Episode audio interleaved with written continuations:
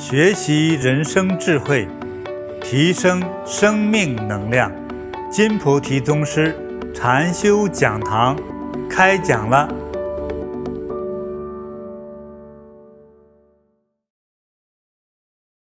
那佛告诉我们因果道理之后呢，除了说我们知道去怎样做事，还要懂得叫选择。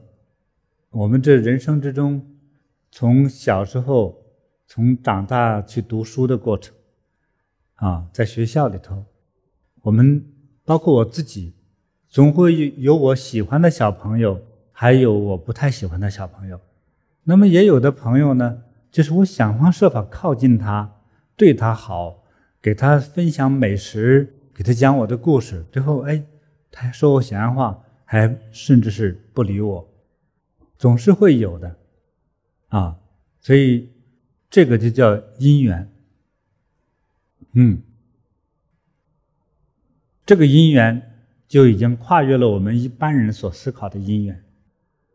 就是为什么这个人你不喜欢？为什么另外那个他你会一见就喜欢？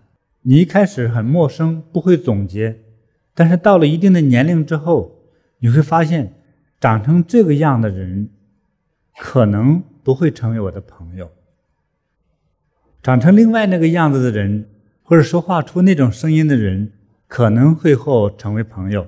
嗯，长成南瓜脸的都是我朋友，因为我是个老南瓜脸。对，就会有这样子。所以有的人说长脸的是我朋友，啊，大眼睛的是我朋友，我小眼睛的是我敌人，会会有。我说的比较比较过分一些，但是呢，我们到了一定的年龄呢，就会总结这样的规律。那这样的这个经验呢，就是你慢慢的经过你的时间的积累，你去总结了，哎，这种面相是我朋友，那种面相可能不会成为朋友，甚至他会讨厌我。最后干脆我也不交往这样的朋友了，我不要刻意为他，早晚都会分裂的，最后一定会总结这样的感觉。我还是说，为什么？为什么你喜欢这一类的？为什么你不喜欢那一类的？你自己总结了这么多年，所以你反感的那个人，最后你围不下来，不能成为朋友。为什么？我只能说，这是前世的因果。今天你看了他的讨厌，是前世的问题。说不定前世就是你情敌。说不定就前世抛你而去的那个男人，对，这个，所以就是你为什么会讨厌他，啊？当然说最后发现，我有很多和一起人工作的人当中，就会有一部分讨厌，自然有讨厌的必然的原因。还有的孩子呢，就天生不爱吃某一种食物，有个小孩不爱吃茄子，有一天，他妈呢？就他做的很好的方法做那个茄子，等吃了之后，半个脸肿起来了，肿得像茄子。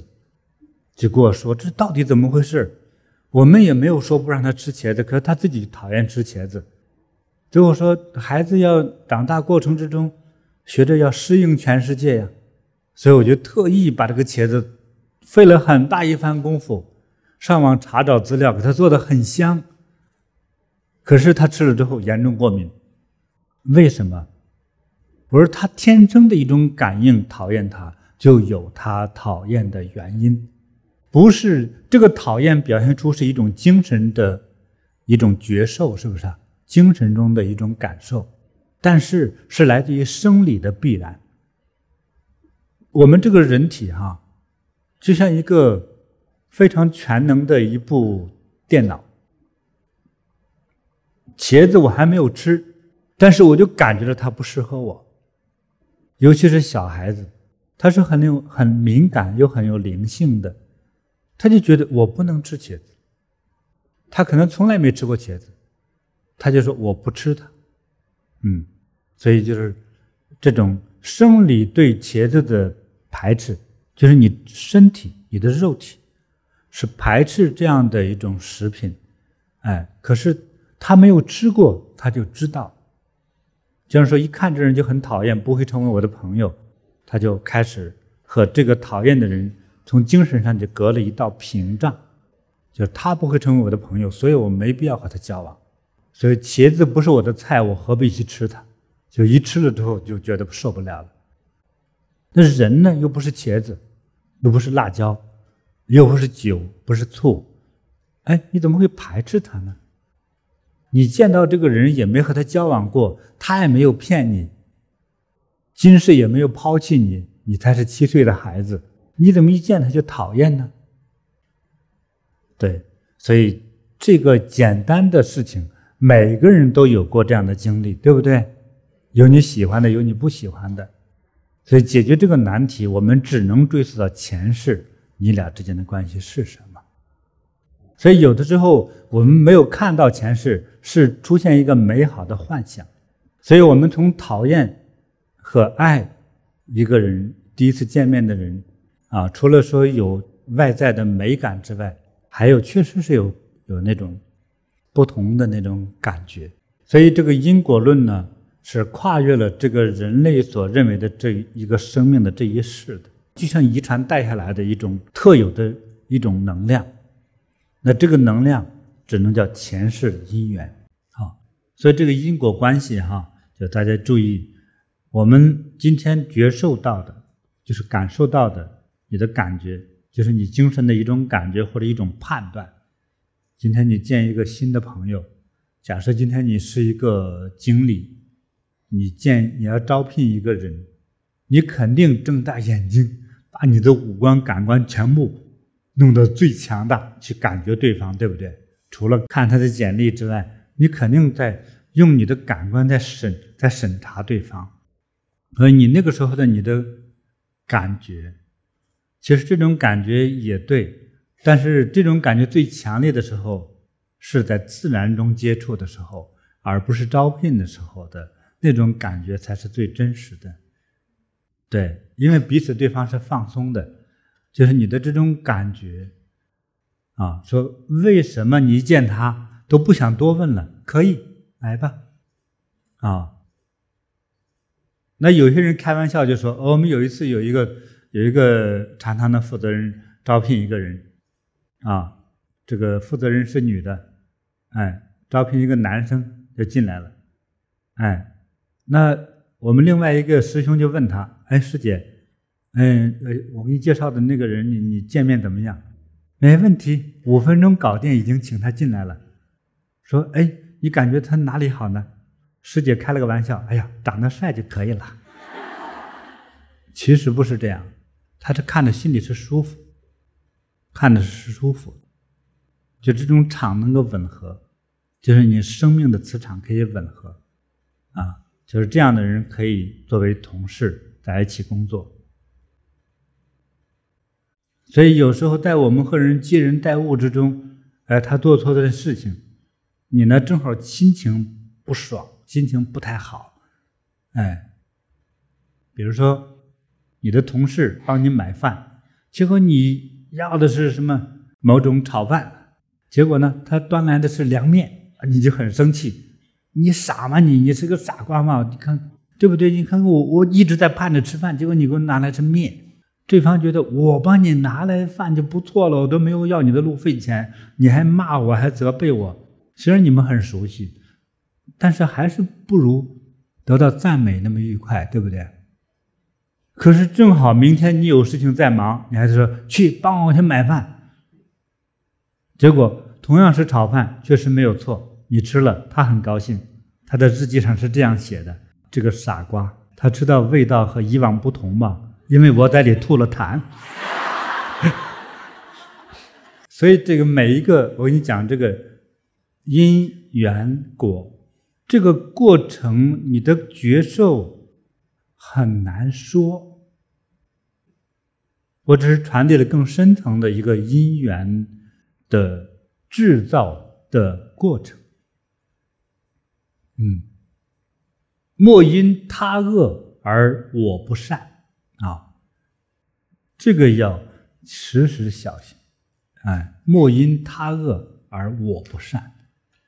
嗯，莫因他奸诈。而我不宽容。如果他也恶，你更恶；他奸诈，你更狡猾，那得到的结果就像那位吃饭的人一样，都会就会可能吃到有做了手脚的东西。我们只是用这个形象的做一个比喻，可能并没有这么一个事情发生啊。对，就是但是当有这种因缘走到了一起，假设你们是兄弟，你兄弟两人面相不合，你也不能把他杀了呀，能学会去融合。假设你们是已经固有的同事关系，啊，你也没有权利将对方弄走，那怎么办呢？在工作在一起，业务一定会产生这样的接触，经常在一起接触，那怎么办呢？在心里头，在我们的心里头，我觉得还是多一份宽容。就是怎样，其实我们应该学习一点，就是怎样去，嗯，广结未来的善缘，广结未来的善缘。就是用慈善的心、慈悲的心去面对你接触的人。啊，我刚才讲过的，你不能因为对方的啊这个奸诈和邪恶，而我们也奸诈邪恶吗？是不行，我们还是要慈悲。那我们讲的回讲回因果这个部分来，但是人和人相见的时候，那种感觉有很多的内容。啊，那这些内容呢？我刚才举的那个例子，今天你看到他，你不舒服，哎，但是有些不舒服过去就过去了，也没有关系。还有的一见面不是不舒服，简直就是仇人。那我我是建议呢，在我们作为普通人的时候，我们知道说，既没有机会打交道，就和平分手，因为在一起通常不是。极高的境界化解不了这种烦恼，你就不如去逃避。我用逃避也许并不正确哈，就是各行各道，哎，这是安全的。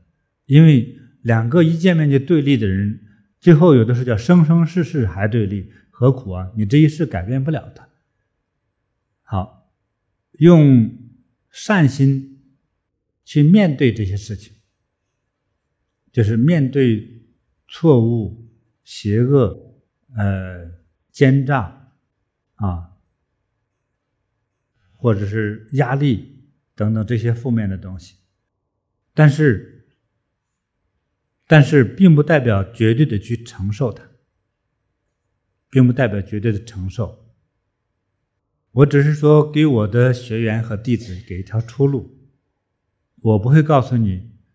你觉得面对你那个仇人吧，你要坚持下去，你要坚持下去。有的时候，这一个负面的人磨你的那个，他的他的所有的行为都是错的，是相反的，是伤害的。你去面对他，真的是你从二十岁熬到八十岁，你都改变不了他，而且越斗越狠，也说不定你活不到八十岁，就他给弄死了。对不对？那你的人生就注定了苦了。但是你的生命呢，耗费在这样的一个恶缘的身上。当遇到大烦恼，确实你也改变不了对方的，真有那种恶缘的感觉。哎，我觉得呢，就是既然相见是仇缘，啊，就不如各行各道。哎，就是首先说不将恶缘。激化，对，但是心中呢，还是装着慈悲。你装着慈悲，至少是不伤害。如果你没有慈悲心，说恶缘，好吧，还不知前世什么仇人呢？打、杀、骂，进行攻击，这个东西越越往这个烦恼仇恨上越去激发，这个罪恶。仇恨就会更加加重它。有些恶缘通过长时间几世若干世之后是可以化解的。嗯，就说是杀父仇人。杀父仇人，比如说遇到这样的伤害的事情，你的最愤怒的第一个月，你满脑子冒着火星的，就是说杀了对方。很多，尤其是这个儿子，做儿子的男生，血气方刚，我要杀了仇人，对吧？那么三个月以后呢？说看能不能找着这个坏人，把他杀了。其实这个心情就缓解了。那么一年以后呢？说哼，别让我抓住他。如果我碰到他的时候，我就把他杀了。那么三年以后呢？真碰了一面，就觉得哎，我杀还是不杀呀？你见到杀父仇人，你想我杀还是不杀呢？人这么多，在当着面，我要杀他，大家都看到了，又把我给抓了。还得枪毙我，这个怎么办呢？一犹豫，仇人走了，就没杀成。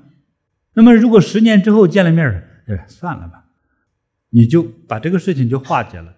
所以你看，仇恨其实包括感恩、快乐、喜欢，还有疼痛，这经过时间都可以化解的。所以，为什么很多爱得死去活来，七年之后离婚了？啊，两人哎，因为相爱才能相恋，相恋才能结婚，结了婚几年之后离了。你们知道为啥吗？那个爱心淡化掉了。所以时间是个很特别的东西，它能淡化很多东西。这种淡化就是改变，能改变你所有的当时的心情，能改变喜怒哀乐。能改变你一个人格，甚至是，所以我们的一切都能改变。所以你年轻的时候爱好，不要到年老了，再过十年，甚至是过三年都改变了。哎，你曾经的爱也好，恨也好，爱和恨不就是最严重的一种心理现象吗？都能改变，何况爱好呢？二十岁的发型，现在还能有几个到四十岁还留着的？不可能嘛，都改变了。好，我们讲到这个缘分的这个，当我们是感到恶缘的时候，请记住，遇到恶缘，我们采取什么样的一个一个行为呢？叫走为上啊，其实是离开的，嗯，就是大恶缘，因为你改变不了的，但是呢。心中还是有慈悲心，因为我不伤害，所以我要避开。嗯，但是如果有不是大恶缘，就是觉得有些不自在，有一些不舒服的感觉，要用慈悲的心和行为去改变它。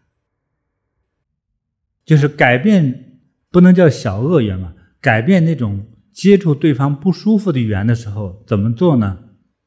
那个做法通常就是宽容，对，改变这种不舒服的缘，用宽容、布施、关怀，还有呢，叫做忘记，我自己增加的，忘记他给你带来的错误，你总记着历历不忘，一见他说哦，之前你骂过我，哎，你就会烦恼就起来。烦恼烦恼的情绪一起来，人又可能会失控，你就开始攻击他。如果我们还不是高境界的人的话，这样，你反回来去反击的就会。嗯，那么我们对上这样的有些不舒服的缘的时候，我们的这些做法有一个最大的好处是，将不舒服的缘变成顺缘，顺利的顺。顺缘，对，他有些小小的伤害，都是都是不严重的。他有一些扎手的感觉，但是通过你慈悲的行为，他就变得顺滑了。他的刺呢，就变成温柔的羽毛，这个改变的，啊，对，以后他就随顺着你的感觉。但是呢，我们因为慈悲，我们要结这样的缘，我们有时候也要随顺对方的感觉。这样，我们这种缘分呢，未来就可能变成好朋友、好同事、好下属，甚至是真正啊彼此互敬互爱的夫妻。这个不光是同事之间呢，最难以搞定的是夫妻的这个这种感觉。啊，一恋爱就结了婚了，结了婚才发现对方哦，满身瑕疵和臭毛病，但是不是太大的问题，那觉得你要学会学会第一接受，第二慢慢的改变。这种改变一定是慈悲、温柔的、关怀的、宽容的啊，这样才可以改的。那通常对对方的毛病呢，这样的平等的身份，我们很难像对孩子一样，有时候下猛药用用骂和打的行为来改变，那是不可能的。哎，通常当我们用所谓的比较暴烈的语言，或动手打，只能激起对方的反抗，哎，他不会接受你对他的所谓教化和指责，改变不了对方，反而同就是同等身份的人，最好是用这种比较慈悲温和的方法才是最有效的。还有呢，就是老板完全用命令也不是合适的，哎。所以，会管理的老板呢，会管理的老板就是军事的大统帅，有很多都是用的情感。实际上说，我除了给工资和对对方有要求之外，我还有关怀，是不是啊？比如说家里有点什么事情，公司里出面帮你去搞定，对吧？孩子病了，哎，公司找两人帮你送医院，给你送饭呢。公司花不了太多钱，但是你心里很温暖，对不对？哎。所以，方法、制度再加慈悲，哎，这样才是最好的管理团队的方法，也是最好的改变人的方法。所以我们待人确实要温和，要宽容。对于员工的这个老板来说，也学会宽容、吃亏、布施。我跟你说哈，想做一个好人。就要准备学着吃亏，在财色名利上都要学会故意吃亏，这叫有境界，这叫智慧。你看人从浅显的来说，哇，你看在布施了，我们都没有饭吃的时候，这个寺院布施了，还有一些富人拿出粮食来布施给正在闹饥荒的贫苦大众，大家感恩戴德。这个是最直接的，也没有道理可讲，因为谁赚钱都不容易，富人赚钱也不容易呀。你看管人多难呢，对吧？可是积累了财富之后，当大众都穷的时候，他把这个钱来换成米面，给大家管饭，养命要紧，哇，这其实是不得了的事情。那还有一些高境界来说，这个算啥吗？其实我觉得这就是大慈大悲。就不得了了，哎，因为大家都要想方设法去贪婪去得到的，可是有些人在关键时候就把他用一生赚得的财富去布施给最需求的穷人，这真的是不得了的行为。这正是和贪欲的相反，就是慈悲布施。这种行为其实也是叫大慈大悲。所以一个老板。啊，除了给工人发工资之外，你再能大慈大悲的帮助他们解决一些工资之外的与钱相关的事情、精神相关的事情、家庭相关的事情，就你准备好额外的钱财物力量去帮人，这样的老板就是大慈大悲。这样大慈大悲的老板，我觉得活得更久，啊，生意兴隆，因为你的员工都。拼命的时候，我要给老板，我要给他拼命要做好的工作，啊，对，无论老板自己是不是很会当老板，有这些就够了。你的员工一定会拼命努力将你的公司做好。那我们聊天聊到现在，我就是想传达给大家，就是广结未来善缘。广结未来善缘的方法，其实就是要准备多付出。你和你家人多往外出点钱，出点力，做点奉献，多点关怀，多跑个腿。你所做的一切肯定就是一定会和你的享受的人生正好相反。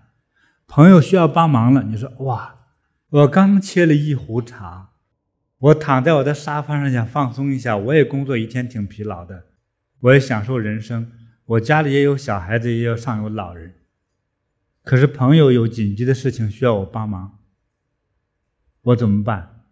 就要分你是否慈悲了。你要慈悲啊，没关系，赶快去。朋友找到我就说明把我当好朋友，我赶快去。你不要说，万一我需要帮忙呢？那就是低级了。这种叫做普通的凡人，你肯定会因此而烦恼。但是帮人，人家找你就说明，哎，和你还觉得还是挺亲近的，你就乐意去帮，这样就好。你不要盼着说，万一有一天我求到人呢，就不要这么想啊。所以一定要，凡是人求到你，你能做的，尽量去帮，这样才是最吉祥的。所以。要让我们未来我们自己人生更多很多有善缘的好朋友、好缘分，还有让自己的子孙后代有善缘、有好缘分。哎，那我们呢，就像播种一样，我要播一些甜的、好的、美的果，这样的种子种下去。所以用善心。所以你就要多布施，多给予，那就是善良。我只是说，将佛陀发现的自然的规律，这些尤其是像因果论，啊，因果论这个这个基本的自然哲学，告诉大家。如果你觉得这是有道理的，我们就学着去遵从。在于改变未来的我们的命运，啊。也有人会问我为什么改变未来呀？那也要看你现在苦不苦？就是你健康吗？你快乐吗？你有烦恼吗？有没有障碍障碍住你？人这一生啊，经历无数的烦恼，总会有烦恼将我们挡住，让我们欲生不能，欲死不能。所以今天给大家聊的这个内容，就是说我们已经发生的，我们在学着接受，去把它接受了，消化了。但是我想说的是，我们今天有没有醒悟过来？甚至是我们根本就没有这个意识去思考，那我的未来的命运将如何呢？未来的命运怎么样呢？就是算命也算不清楚。我告诉大家，未来的烦恼还是无限的。那怎样让自己的未来的烦恼、未来的人生变得更加啊平安顺利一些？这正是今天我所讲的真正想给大家沟通的部分，就是怎样。去创造、建立一个美好的未来，就是用慈悲心去思考一切，去面对一切。在二十几年前，遇到一个人，他的病呢，就是大脑发炎，我记得是不到十岁的样子，几家医院都不要，推出来了，就是告诉父母你就。等着给他办后事吧，但是有一天他来找我，他实在无路可走才会找我，否则不会找我，因为他对我的父母伤害过，也是诬告过我父亲，让我父亲挨批斗挨打，所以他们和我父母亲之间不往来不说话的，就像仇人一样，所以我父亲也比较记恨他。这些事情我也知道，他来找我，我没有多想，就是原则上来说，我有能力，我就会去帮他。这个孩子，呃，已经昏迷很多天，嗯、不省人事。我遇到他的时候，这个房间里是尸体的味道，不是一个人类的味道。所以我在接触这个孩子，应该是半个多小时之后，他就醒过来，他要喝水、要吃饭、要尿尿等这些，他就醒过来了，而且从此就好了。好了之后，他的叫外祖父，大概第七天、第几天之后中邪了，就有鬼附身，就是一个人的就他自己的这个神智就没有了，他说的口吻、声音是另外一个女人的话，是一个去世的女人的话，折腾他三天，到白天他睡觉不省人事，到晚上就开始发作，只要一天黑，到了晚上九点以后。他家里人没办法，又来找我。我当时还没离开那里，好吧，需要帮忙，我就很乐意去。那他这正在犯病，我就给这个附体的这个女鬼对话呀：“你整这老头干嘛呀？我冤枉，是到底怎么回事？有什么冤枉呢？”他说：“我是前朝的鬼，在地狱一坐就是百年了，我被县官。”因为他渎职，我被杀，所以我不能解脱。他们抓错了人，他们砍了一个不该砍的头。但是我呢，因为在阎王爷觉得说，因为你，你看看，又让另外一个无辜的人死了，所以我们抓去就让你受酷刑，天天毒打他，然后永世不能解脱。那今天。是我趁狱卒睡着了，我摸到钥匙，打开门，但是这个路呢是光的，我一跳就上来了。跳上来的时候，我也不知道是他的身体，我一跳上来就跳到他身体里来，这不知道为什么，这是第一次。这第二次的时候，一跳又上来，又跑到他身上，这就很奇怪，在地狱里头也有佛像。他就在那拜佛，拜佛，拜佛。他说：“我拜着佛就睡着了，睡着之后，这个地藏王菩萨给他托梦，就给他说，就去到他身上，在那里就能找到光明。说找什么光明呢？找大光明。说这大光明，说这个到底是怎么回事呢？你遇到他才能解脱。我就给他说说大光明。我说我的修法就是大光明。他就说那你能救我吗？”我说不知道，嗯，我只是说我我已经明白了这种感觉了。你呢，就不要再说话了。我希望你以后不要再来找他。我就用大光明给这位被附体的老人给他加持，我就把手放在他的头上，观想大光明去普照他，让这个可怜的女鬼、可怜的被杀的灵魂，啊，得到药师佛的接引，啊。得到这个地藏王菩萨的护持，将他接往天堂。大约五分钟之后，这个老人家也就不是他附体的样子，已经躺在床上呼呼在睡。那那天晚上回去我就打坐，那天晚上我做的梦，我梦到观世音菩萨就跟我说，说这个人罪恶重重，就这个女鬼啊。找我来解脱的这个女鬼，她的前世若干世毒害了很多人，而且好几次之后，她毒害的人再来杀她，已经若干次了，已经若干次。他说：“叫你是第一次遇到她，菩萨的意思，我们见到她很多次是这个样子。哎，所以那你们有缘，你要帮她。你刚才用大光明。”的佛光给他加持，对他帮助特别大。我说菩萨，我希望进，让他到极乐世界。菩萨摇头，不能。为什么呢？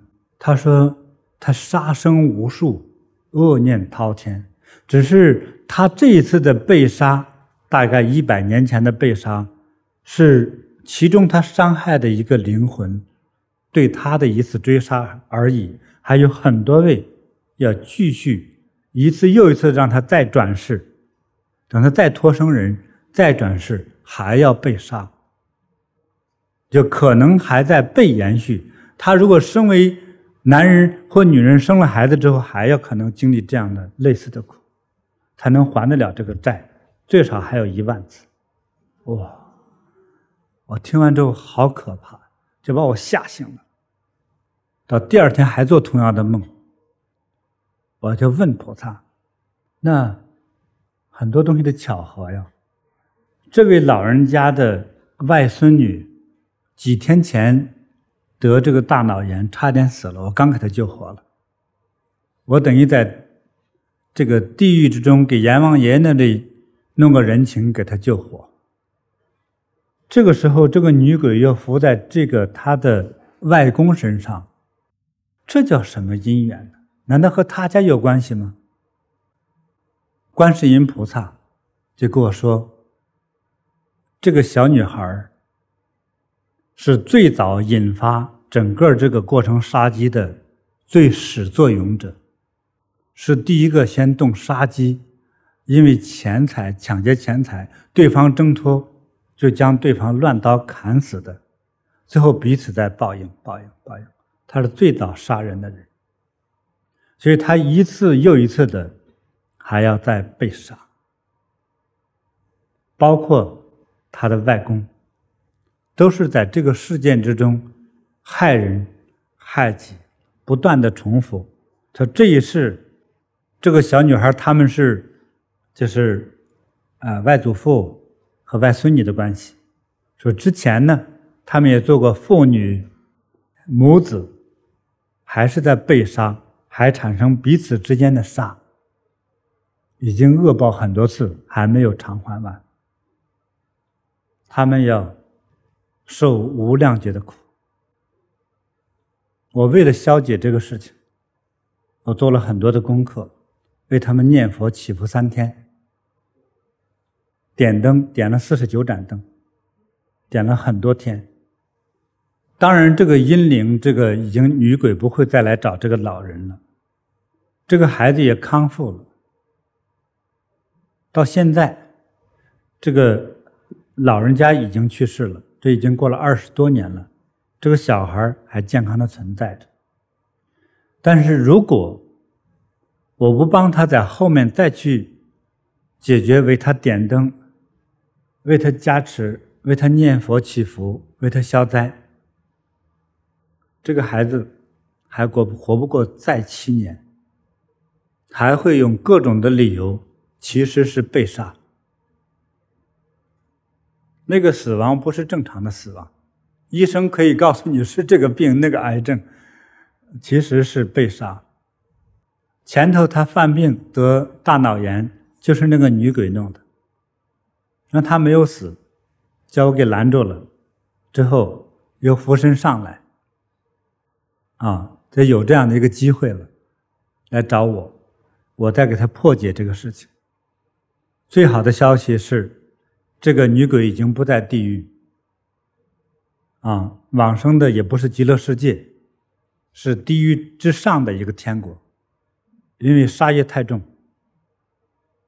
那如果他没有巨大杀业的人，如果不是那样，他只是一个普通人的话，就我为他祈福那一次，他已经应该在极乐世界，啊。大家听起来有点复杂吧？就这个外公、外孙女，其实他们是最初杀人的人。他们要若干世的，比如说变成长成小孩子的时候，父母亲眼睁睁的就让他死了。之后父母亲不给他送完之后，他再死去。反正各种各样的这种。在人间痛苦被杀或被死亡的这种白发人送黑发人的这样的故事，让他一世一世的重演。他们家确实不吉祥，就这个家族也不太吉祥啊。但是从那之后，他开始吉祥。这是我自己去解决与我的祖上的那个小仇恨。有关的一个真实的故事，所以我们学做人，我觉得还是有一颗慈悲心，慈悲能化解一切。请记住，用慈悲去面对所有的事情，结果都是吉祥的。嗯，好。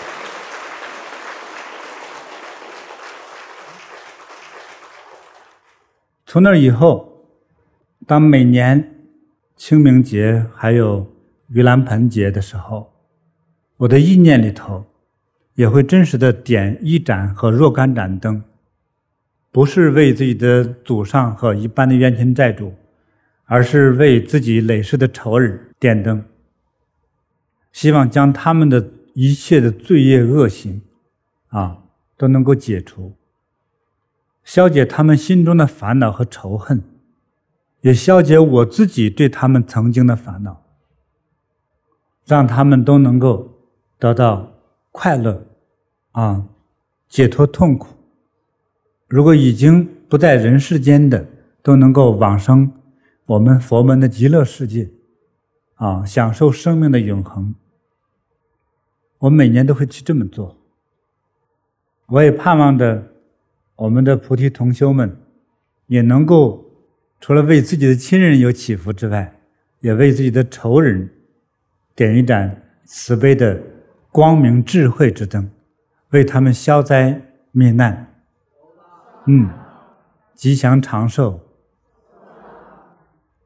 当你活在这个世界上，没有人诅咒你，没人仇恨你的时候，你一定会获得吉祥。最关键是能够结一个。未来的更加长久的善缘，让我们自己的今世和来世，还有让自己的血缘关系的子孙们，都能够未来都能够健康顺利、平安吉祥。嗯，学习处理好人际关系，人生的苦恼至少解决了三分之一。所以，希望我们能亲手，能够去创造我们美好的人生。欢迎分享金菩提宗师禅修讲堂，您的分享传播会增加您的功德，祝您如意吉祥。更多精彩内容，请下载。禅师 APP。